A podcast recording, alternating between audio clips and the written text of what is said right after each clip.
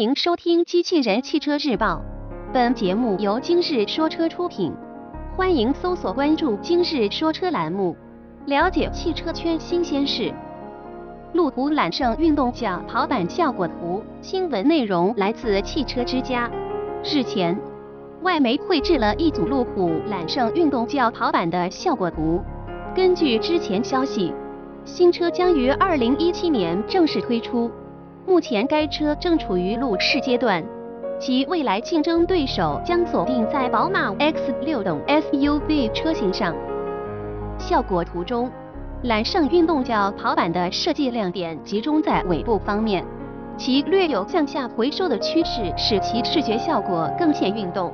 另外，包括新车前脸格栅、尾灯等设计，也均已在突出该车的运动性。根据之前报道。揽胜运动轿跑版的内部代号为 L 五六零，其将运用铝制车身打造以减轻整体重量。另据了解，新车将比揽胜、揽胜极光等车型的内饰设计更加豪华，并营造出一种让驾驶员更富有驾驶激情的内饰风格。动力系统方面，揽胜运动轿跑版预计将配备六缸、八缸发动机供消费者选择。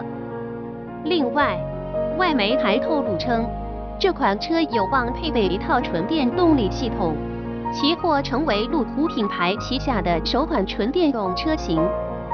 播报完毕，感谢关注。